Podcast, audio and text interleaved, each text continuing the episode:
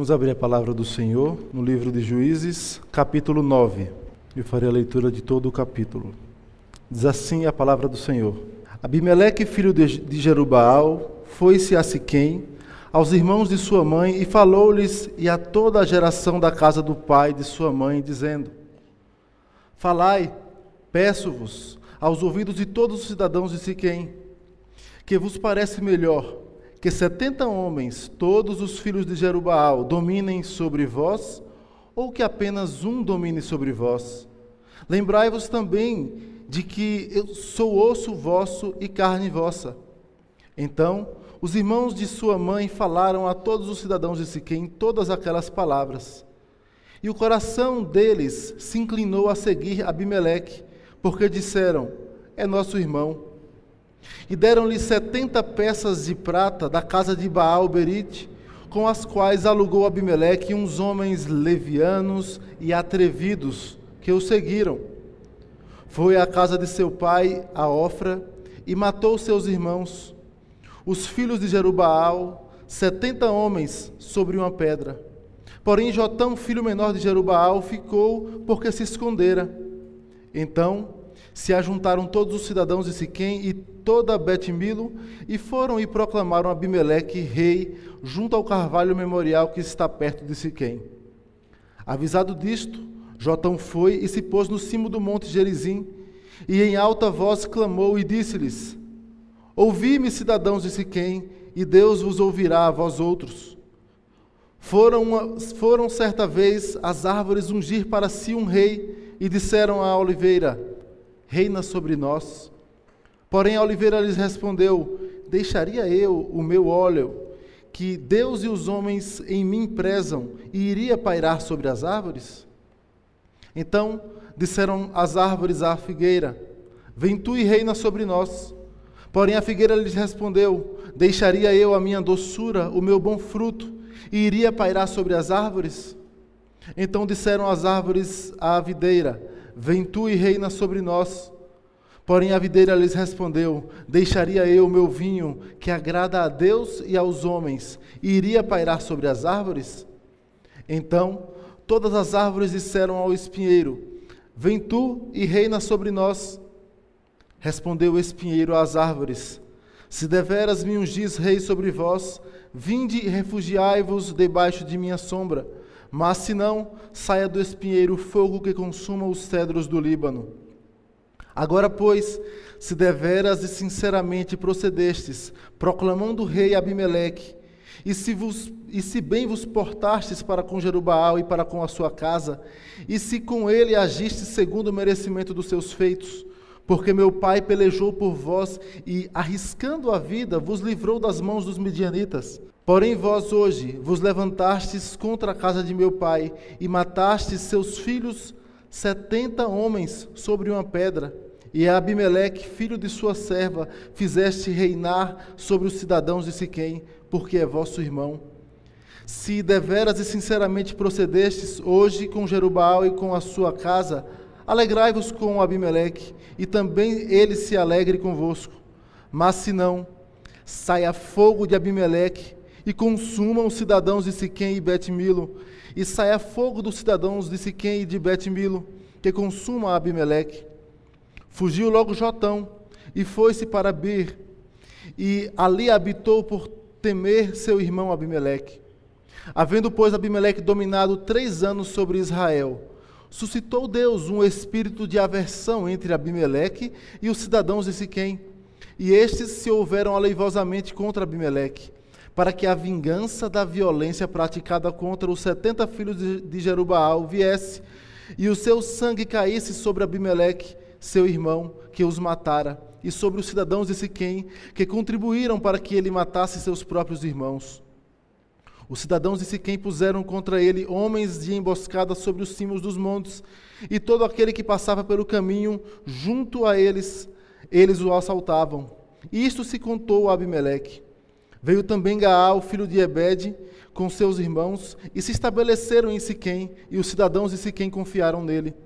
E saíram ao campo, e vindimaram as suas vinhas, e pisaram as uvas, e fizeram festas, e foram à casa de seu Deus, e comeram, e beberam, e amaldiçoaram Abimeleque. Disse Gaal, filho de Ebed: Quem é Abimeleque? E quem somos nós, disse quem, para que o sirvamos? Não é porventura filho de Jerubaal? E não é Zebu o seu oficial? Servi antes aos homens de amor, pai de Siquém, mas nós, por que serviremos a ele?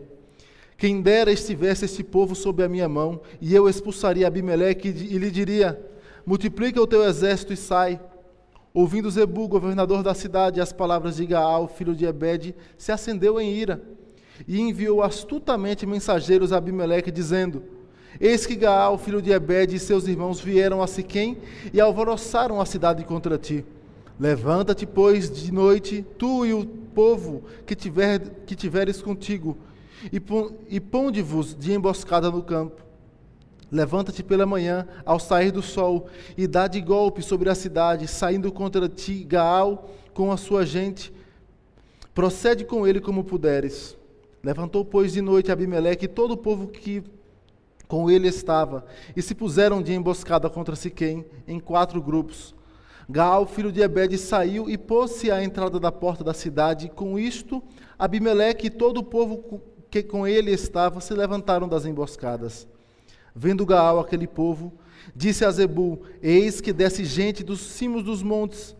Zebu, ao contrário, lhes disse: As sombras dos montes vês por homens. Porém, Gaal tornou ainda a falar e disse: Eis ali desce gente defronte de nós, e uma tropa vem do caminho do carvalho dos, dos adivinhadores. Então lhes disse Zebu: Onde está agora a tua boca, com a qual dizias: Quem é Abimeleque, para que o sirvamos? Não é este, porventura, o povo que desprezaste? Saí, pois, e peleja contra ele. Saiu Gaal adiante dos cidadãos de Siquém e pelejou contra Abimeleque. Abimeleque o perseguiu, Gaal fugiu de diante dele, e muitos feridos caíram até a entrada da porta da cidade. Abimeleque ficou em Arumá, e Zebu expulsou a Gaal e seus irmãos, para que não habitassem em Siquém. No dia seguinte, saiu o povo ao campo, disto foi avisado Abimeleque, que tomou os seus homens e os repartiu em três grupos, e os pôs de emboscada no campo. Olhando, viu que o povo saía da cidade. Então se levantou contra eles e os feriu. Abimeleque e o grupo que com ele estava romperam de improviso e tomaram posição à porta da cidade, enquanto os dois outros grupos deram de golpe sobre todos quantos estavam no campo e os destroçaram. Todo aquele dia pelejou Abimeleque contra a cidade e a tomou. Matou o povo que nela havia, assolou-a e semeou sal. Tendo ouvido isto, todos os, os cidadãos da torre de Siquém entraram na fortaleza subterrânea no templo de Elberite.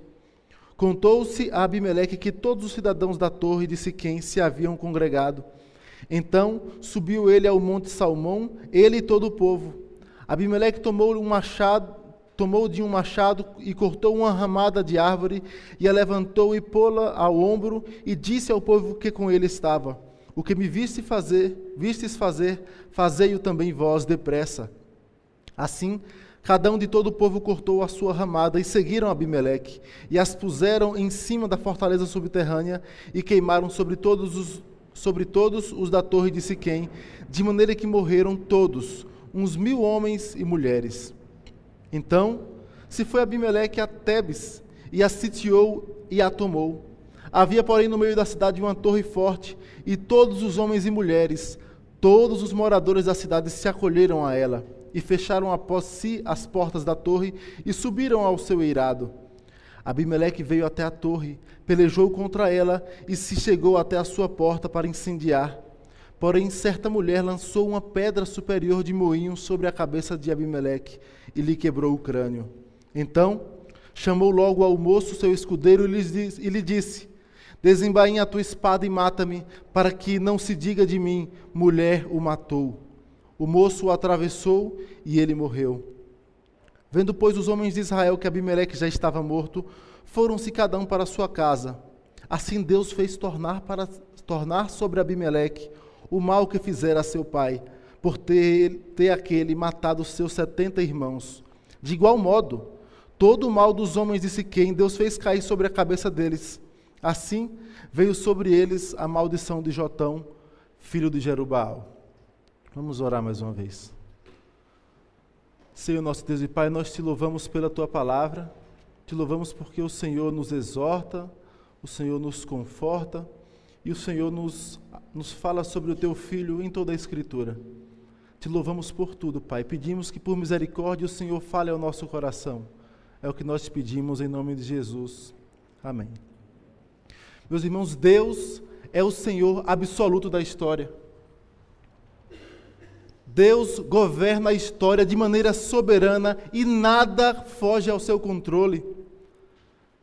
Quando olhamos para a história de forma geral, nós que conhecemos a palavra de Deus, não resta dúvidas de que Deus de fato controla todas as coisas desde as maiores até as menores. Mas especialmente quando olhamos para a história da redenção do seu povo, é que nós podemos perceber que Deus, de fato, cuida do seu povo de maneira específica. Deus governa a história do seu povo. Nada foge ao seu controle. A história não é cíclica. A história não, caminha para o caos, ela tem um rumo definido pelo próprio Deus, porque Deus governa todas as coisas. Alguns fatos da história, e até alguns fatos relatados na palavra de Deus, podem dar um leitor desatento em uma leitura superficial a impressão de que a história caminha para o caos de que a história não tem um fim determinado, não tem um início, meio e fim, como nós cremos na criação, queda, redenção e consumação. Ao olhar superficialmente alguns textos, parece que não há governo, parece que não tem uma lógica. Mas nós que conhecemos a palavra de Deus, nós sabemos que a história tem sim um fim determinado, que é a glória de Deus.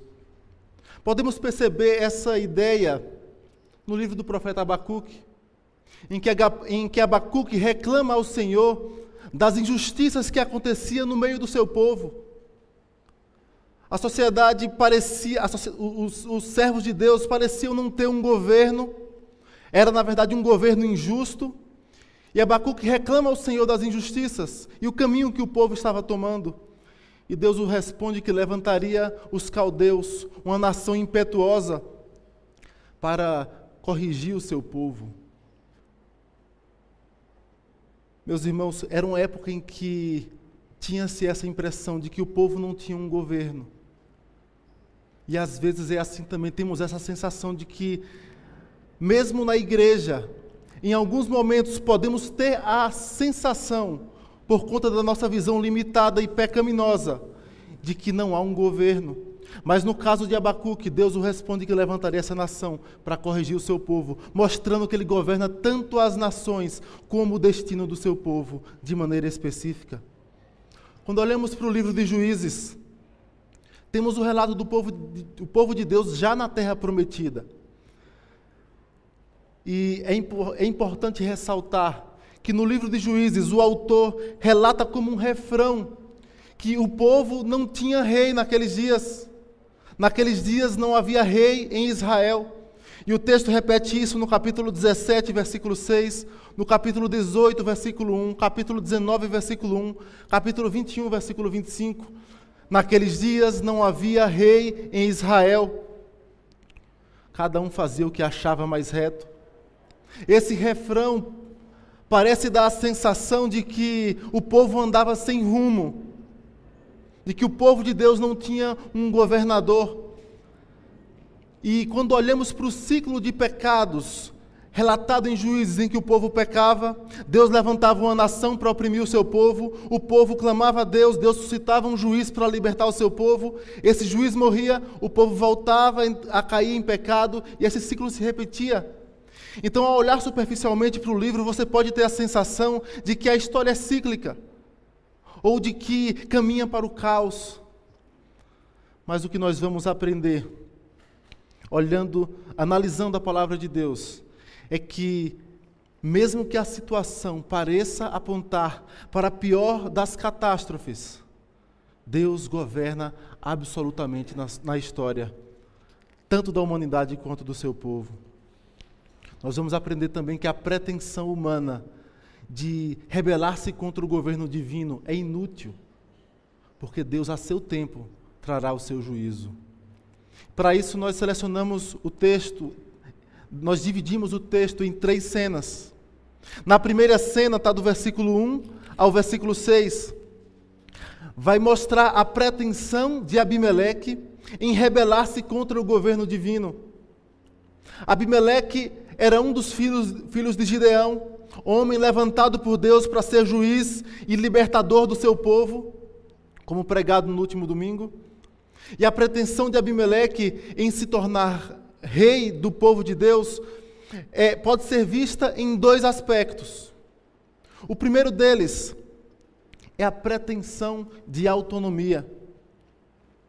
Abimeleque, quando ele tinha a pretensão de rebelar-se contra o governo divino, ele tinha em seu coração a pretensão de ser autônomo, independente da vontade de Deus, independente do governo divino, se colocar como ele mesmo o governador dele e do seu povo.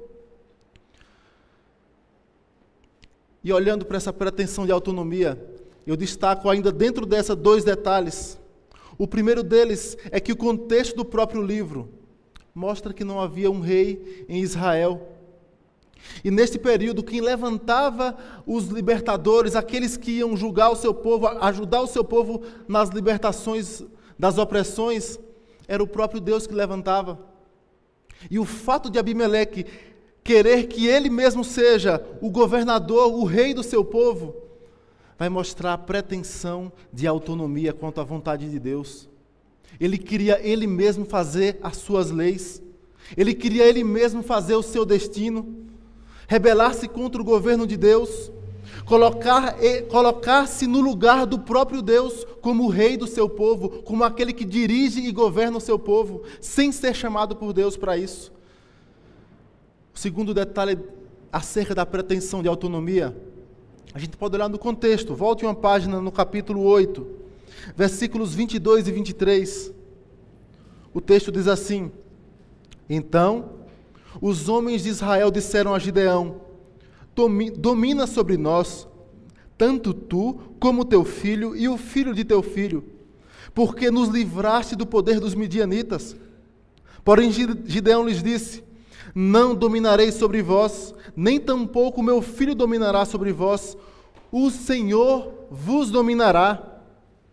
O Senhor vos dominará. O segundo detalhe acerca da pretensão de autonomia, de ser independente de Deus, no coração de Abimeleque, é que depois do grande livramento que Deus deu através de Gideão, o próprio povo clamou que Gideão não fosse apenas um juiz libertador, queria que ele reinasse sobre o seu povo, ele e a sua descendência.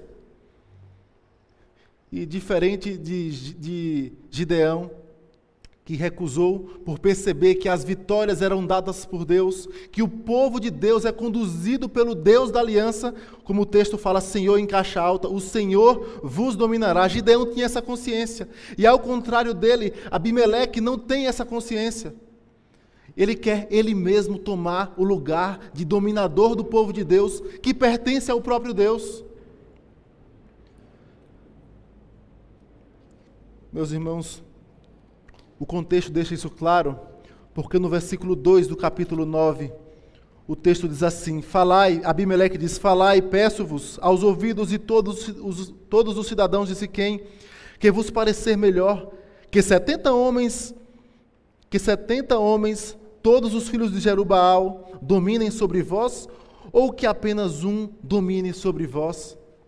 É, ele remete à proposta que foi feita a Gideão que era chamado também de Jerubaal, porque ele derrubou o, o altar a Baal. Gideão recebeu essa proposta e recusou porque reconhecia que Deus dominava sobre o seu povo. E agora ele fala: Não, eu que quero dominar sobre o meu povo. Pretensão de autonomia. Rebelar-se contra o governo divino mostra a pretensão de ser independente de Deus, viver de maneira independente. E ele ainda tinha a pretensão de dominar sobre o povo de Deus, ocupar o posto que o próprio Deus ocupa. E quem age dessa forma, o que vai acontecer é que ele vai revelar mãos dispostas para fazer o que desagrada a Deus, mãos dispostas a fazer o mal. Quem tem um coração pretensioso em ser autônomo, independente de Deus, a consequência é que ele vai ter mãos dispostas a fazer aquilo que desagrada a Deus. E o texto vai falar isso. O primeiro ato nesse curto reinado de, de Abimeleque sobre Israel durou três anos e foi marcado pela maldade. O plano de Abimeleque para reinar sobre o povo de Deus foi matar todos os seus irmãos. Ele percebeu que o povo estava disposto a ter Gideão e a sua descendência como reis, como rei de Israel. E o plano dele é: eu mato, meu pai já é morto, Gideão, eu mato agora todos os meus irmãos e faço a proposta de ser rei. E foi o que ele fez. O texto diz que ele recebeu 70 peças de prata do templo de Baal-Berite. E com essas 70 peças de prata, ele contratou homens. E o texto fala que ele contratou, não foi qualquer homem para a guerra, para matar os seus irmãos. Ele contratou 70, contratou homens levianos e atrevidos. Mãos dispostas para fazer o mal. Aquele que se rebela contra o governo de Deus vai revelar mãos dispostas para fazer o mal. E ele faz isso contratando homens levianos e atrevidos. Levianos e atrevidos é, é também uma ênfase. Essas duas palavras têm significados similares. Mas o significado de cada uma delas é o seguinte: para leviano, a ideia é de homens imprudentes e sem princípios. Esses homens que ele contratou para ser os seus capangas que matariam os seus irmãos, eles não tinham nenhum escrúpulo. Eles não pensavam duas vezes em fazer coisas que desagradavam ao Senhor. Eles faziam mal e a sua consciência não pesava. Homens levianos e atrevidos. A palavra que foi traduzida por atrevido traz a ideia de indisciplinado, insolente. É a mesma palavra usada por Jacó quando ele fala com Rubem por ter se deitado com a concubina de seu pai Bila. Atrevido, insolente. Estas eram as características daqueles homens que ele contratou para si, mãos dispostas para fazer o que é mal perante o Senhor. Homens insolentes, atrevidos, levianos, imprudentes, sem princípios, sem escrúpulos. Esse era o seu exército. Mãos dispostas para fazer o mal para andar de maneira totalmente contrária à palavra de Deus. Isto revela um coração com pretensão de autonomia, com a pretensão de rebelar-se contra o governo de Deus. Esta é a primeira cena do nosso texto. A segunda cena, o texto continua, do versículo 7 ao versículo 21. O texto vai mostrar que Abimeleque não era o único culpado na história.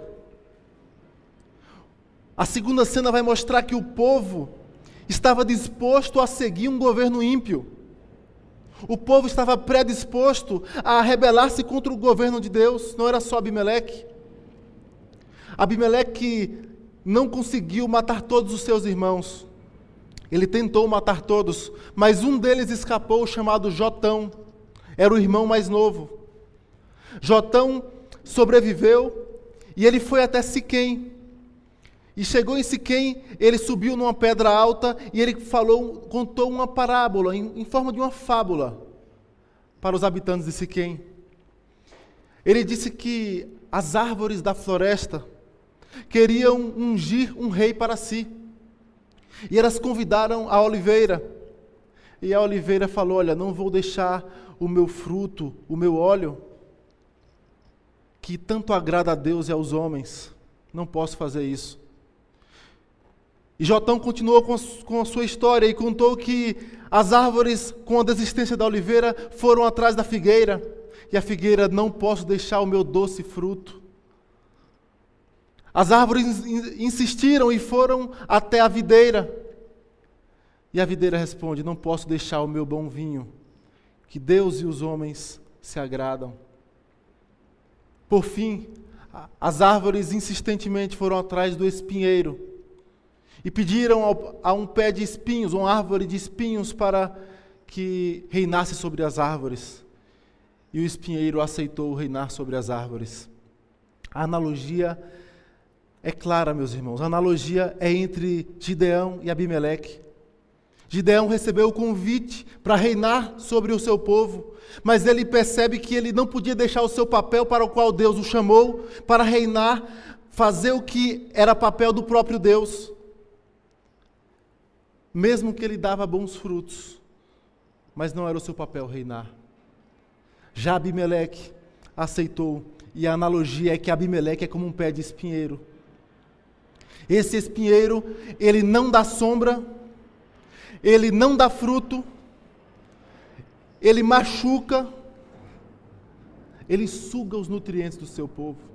Foi este o rei que os habitantes de Siquém ajudaram a, le a levantar sobre Israel. A parábola dita por, jo por Jotão mostra que, na verdade, o povo já estava disposto a seguir um rei assim.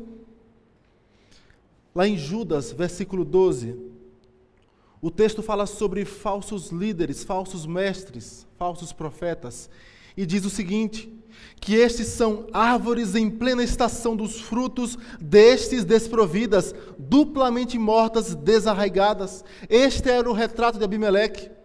Alguém que não produziria fruto algum. Mas o povo já estava disposto a seguir um rei, um governo ímpio. Observe no capítulo 8 versículos 33 a 35. O texto diz assim: Morto Gideão, tornaram a prostituir-se os filhos de Israel após os Baalins e puseram Baalberite por Deus. Os filhos de Israel não se lembraram do Senhor, seu Deus, que os livrara do poder de todos os seus inimigos ao redor, nem usaram de benevolência com a casa de Jerubaal, a saber, Gideão, segundo todo o bem que ele fizera a Israel. O povo, mais uma vez após a morte de um dos juízes, se prostrou perante outros deuses, seguindo outros líderes que os levaram a cultuar outros deuses. Siquém era uma cidade que moravam tanto, habitante, tanto o povo de Israel quanto alguns habitantes da própria terra, e eles se deixaram misturar com essas abominações, com esses deuses da terra. Eles se esqueceram mais uma vez do Deus que já havia livrado o seu povo através de seis, juízes antes. Seis juízes já tinham sido levantados pelo próprio Deus e o povo se esqueceu, preferiu seguir após outros deuses, outros líderes que os conduziam para isso. O povo havia esquecido o tempo em que Deus no deserto alimentou o seu povo nenhuma sandália se desgastava no, durante 40 anos no deserto, e o povo havia esquecido disso. O povo esqueceu também da casa de Gideão e não usou de benevolência com os filhos de Gideão, antes matou 70 irmãos. 70 filhos de Gideão, irmãos de Abimeleque. O mesmo povo que pediu para que Gideão reinasse junto com a sua descendência apoiou a chacina da sua descendência. Meus irmãos, já que nós percebemos a disposição do povo em seguir outros deuses, em seguir outros líderes, e isso mostra que esse povo não sofreria as consequências de maneira inocente. Um, um, líder ruim que se levanta, como foi dito há alguns domingos no caso de Eude, um, um líder ruim ele não pega a nação de surpresa ou de maneira inocente. É o, pe o pecado do povo, é como a força que ajuda a levantar esse governador ímpio. Mas a esse povo foi dada também uma maldição por Jotão. Esse povo estava disposto a seguir uma liderança ímpia. E Jotão após a parábola, em forma de fábula que ele conta. Jotão, ele encerra no versículo 20 e diz o seguinte: com uma maldição: Saia fogo de Abimeleque e consuma os cidadãos de Siquém e Bet-Milo. E saia fogo dos cidadãos de Siquém e de Bet-Milo que consuma Abimeleque. A maldição que Jotão lançou sobre o povo de Siquém e sobre Abimeleque foi que o próprio Abimeleque iria ser o instrumento de Deus para executar juízo sobre o povo de Siquém. E o próprio povo daquela, daquela região ia ser o instrumento de juízo da parte de Deus sobre Abimeleque. A segunda cena mostra um povo que já estava predisposto a seguir um governo ímpio. A este povo foi lançada uma maldição. É aí que chegamos na terceira cena. A terceira cena vai mostrar que Deus é aquele que governa a história soberanamente. E Ele, a seu tempo, derramará o juízo sobre aqueles que tentam, têm a pretensão de ser autônomos, de serem independentes do governo de Deus. Deus, a seu tempo, executou o juízo sobre Abimeleque e sobre os cidadãos, demonstrando que ele governa absolutamente a história. Nada foge ao seu controle. No livro do profeta Daniel, capítulo 4, versículos, versículo 35, Nabucodonosor, depois da sua loucura, ele fala assim, quando ele recobra o juízo, ele diz: Todos os moradores da terra são por ele, por Deus, reputados em nada. E segundo a sua vontade, ele opera com o exército do céu e os moradores da terra. Não há quem lhe possa deter a mão, nem lhe dizer: Que fazes? Deus governa todas as coisas. E Deus executou juízo sobre Abimeleque e sobre o povo de Siquém. E ele fez isso entregando eles as próprias consequências dos seus atos. E antes de explicar o que, o que aconteceu, eu quero ressaltar Romanos 1. Lá em Romanos 1, Paulo repete que, pelo fato dos homens encobrirem a verdade, adotarem a mentira, a injustiça, Deus por isso entregou tais homens às suas paixões, entregou eles para que eles desonrem o corpo entre si e sofram em si mesmos a punição do seu erro. E o texto repete isso: por isso Deus os entregou. Por isso Deus os entregou. Por isso Deus os entregou.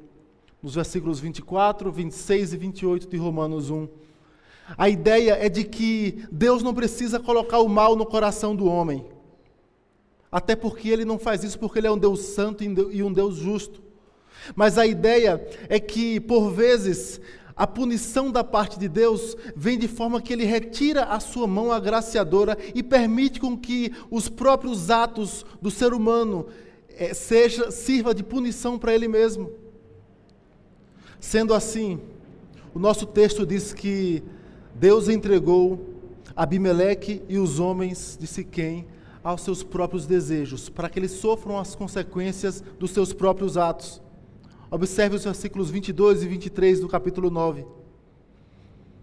Havendo, pois, Abimeleque dominado três anos sobre Israel, suscitou Deus um espírito de aversão entre Abimeleque e os cidadãos de Siquém, e estes se houveram aleivosamente contra Abimeleque. Aleivosamente é a ideia de proceder falsamente, proceder com engano, sem acreditar nas palavras de Abimeleque agindo pelas costas de Abimeleque, essa é a ideia.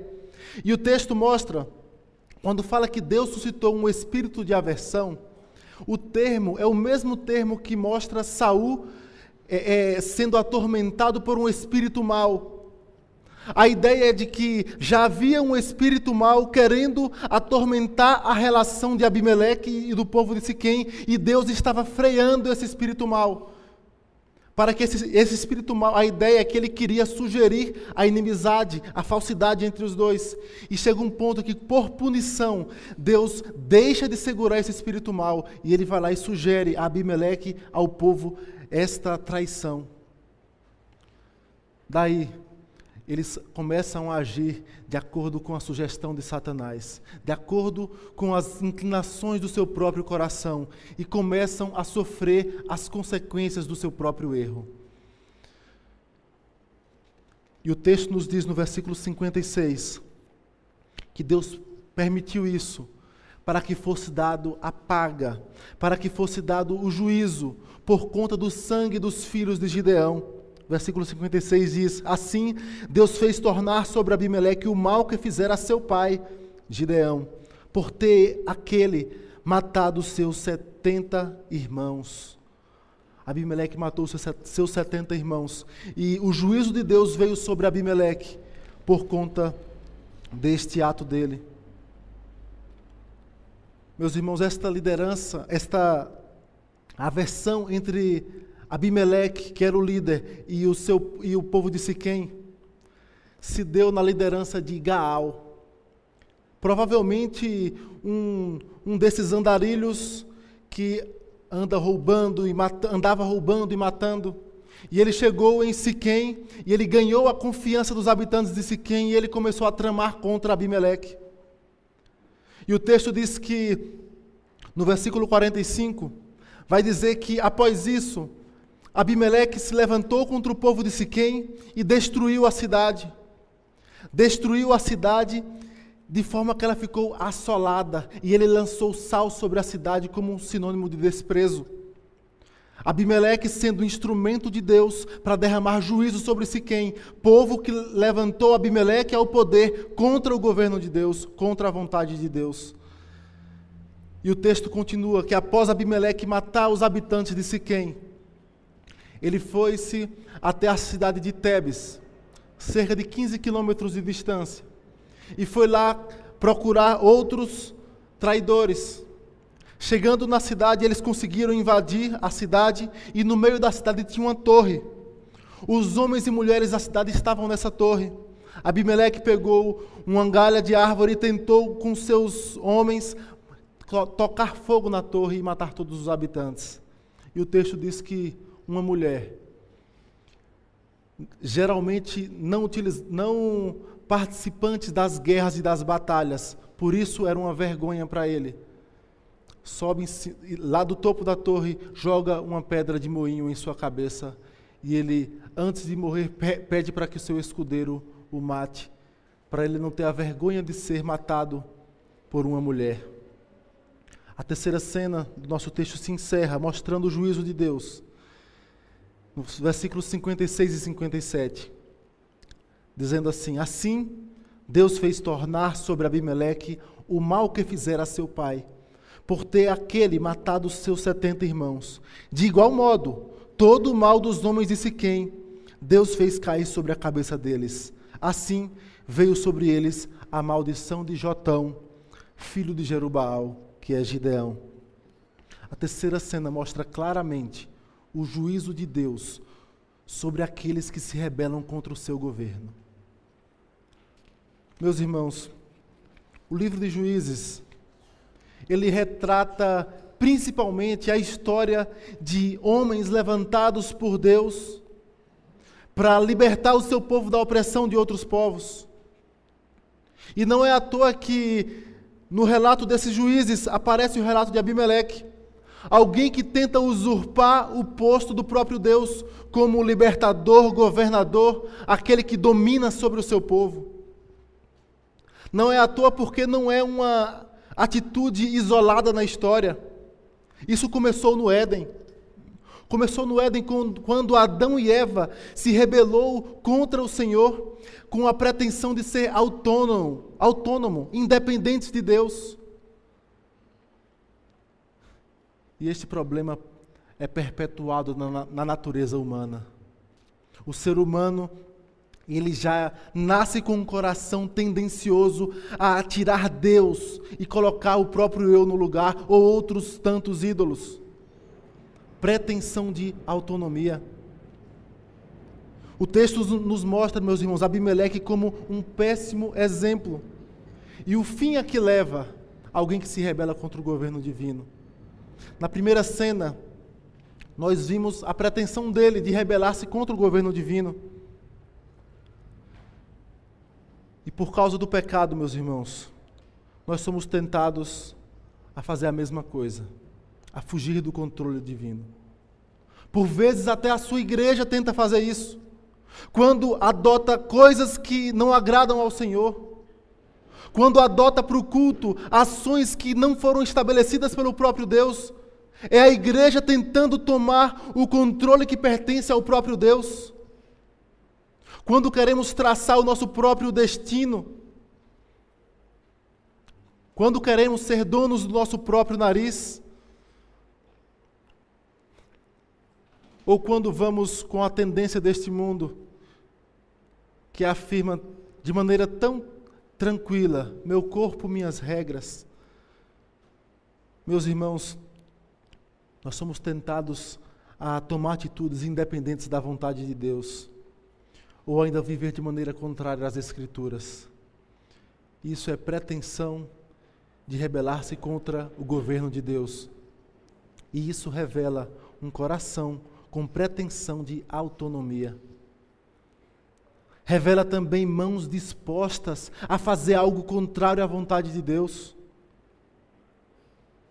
Muitos líderes, meus irmãos, têm se levantado como donos da igreja. E eles prometem de tudo, prosperidades, trazem palavras belas, às vezes não falam nada de errado, mas não fala toda a escritura. Querem as promessas, mas não querem as maldições. Querem as coisas boas, mas não querem as responsabilidades, os deveres. Meus irmãos, ao invés de rebelar-se contra o governo de Deus, é dever do povo de Deus olhar para Cristo. Jesus Cristo é o Deus da aliança. Quando Gideão fala, o Senhor vos dominará. O Deus da aliança vos dominará. Jesus Cristo é o Deus da aliança, é o Deus encarnado. Ele quem governa o seu povo, a sua igreja, ele rege todas as nações. Nada foge ao seu controle. E cabe ao seu povo, ao invés de querer autonomia, ao invés de não olhar para Cristo, cabe ao seu povo olhar para a obra dele, olhar para o seu exemplo de obediência. Jesus falou: A minha comida e bebida consiste em fazer a vontade daquele que me enviou e consumar sua obra. Se ele que é o rei e governa a sua igreja foi obediente, quanto mais nós. Filipenses 2, de 5 a 8. Tende em vós o mesmo sentimento que houve também em Cristo Jesus, pois ele, subsistindo em forma de Deus, não julgou como usurpação ser igual a Deus, antes a si mesmo se esvaziou, assumindo a forma de servo, tornando-se em semelhança de homens e reconhecido em figura humana, a si mesmo se humilhou, tornando-se obediente até a morte e morte de cruz. Olhe para Cristo. Ao invés da pretensão em rebelar-se contra o governo de Deus, olhe para Cristo. A segunda cena mostra um povo já predisposto a seguir falsos líderes por motivos interesseiros. O povo que seguia Abimeleque, o povo de Siquém o ajudou a subir ao reinado porque ele era filho de, de, de Siquém. A sua mãe era de Siquém. Povo disposto a seguir um ímpio por motivos interesseiros. Meus irmãos, às vezes nós temos, somos tentados a seguir os ímpios por motivos interesseiros. E Paulo alerta sobre isso quando ele fala: Não vos conformeis com este século. Não vos conformeis com este século. Se de fato você é filho de Deus, Ele certamente te corrigirá. Deus não deixa o seu filho sem correção. A palavra de Deus diz que não é à toa que ele traz a sua vara para o seu filho. Mas ela disse: se estáis sem correção, tendes cuidado, porque talvez você seja um bastardo e não filho de Deus. Meus irmãos, se você não é filho de Deus, como diz Paulo, vede mesmo se vocês estáis na fé. Analise, sonde o seu coração se você realmente está na fé. Porque se você não for um filho de Deus, Deus derramará o seu juízo a seu tempo. Abimeleque durou três anos no governo. Três anos. Foi o menor período em que, o, o, após ele, o, o juiz que demorou menos tempo foi cerca de seis ou sete anos sobre Israel. O dele durou três anos. Se você não é um filho de Deus, talvez o seu dure 30 anos, 50, em havendo vigor 70, 80, mas o dia do seu juízo chegará. Se você quer se rebelar-se contra o governo de Deus, se você está disposto a seguir os padrões deste mundo por motivos interesseiros, apenas para satisfazer as suas vontades, saiba, o seu dia chegará. E o juízo virá sem misericórdia naquele dia. É o que diz a terceira cena. Deus executa juízo. Deus é um Deus santo, justo, bondoso, mas é, é um Deus irado. A ira de Deus se revela do céu contra toda impiedade e perversão dos homens. Deus não terá ninguém por inocente no último dia. A Bíblia fala que Cristo voltará para tomar contas de todos. Importa que todos compareçamos perante o tribunal de Cristo. Não podemos nos enganar, meus irmãos. Deus derramará o seu juízo sobre aqueles que se rebelam contra a sua vontade. É o que a terceira cena diz. Olhando para isso, só lembramos de Cristo, o verdadeiro Rei, aquele que é o Rei a quem devemos seguir, que, o Rei a quem não devemos jamais nos rebelar, e é o Rei que voltará para julgar o seu povo. Cristo é o Deus da aliança. Cristo é aquele que juntará no celeiro o trigo, mas queimará a palha com fogo inextinguível. Que Deus tenha misericórdia de nós e que, com o auxílio do Seu Espírito, sondemos o nosso coração, para que sejamos encontrados fiéis ao Senhor. Que Ele nos abençoe.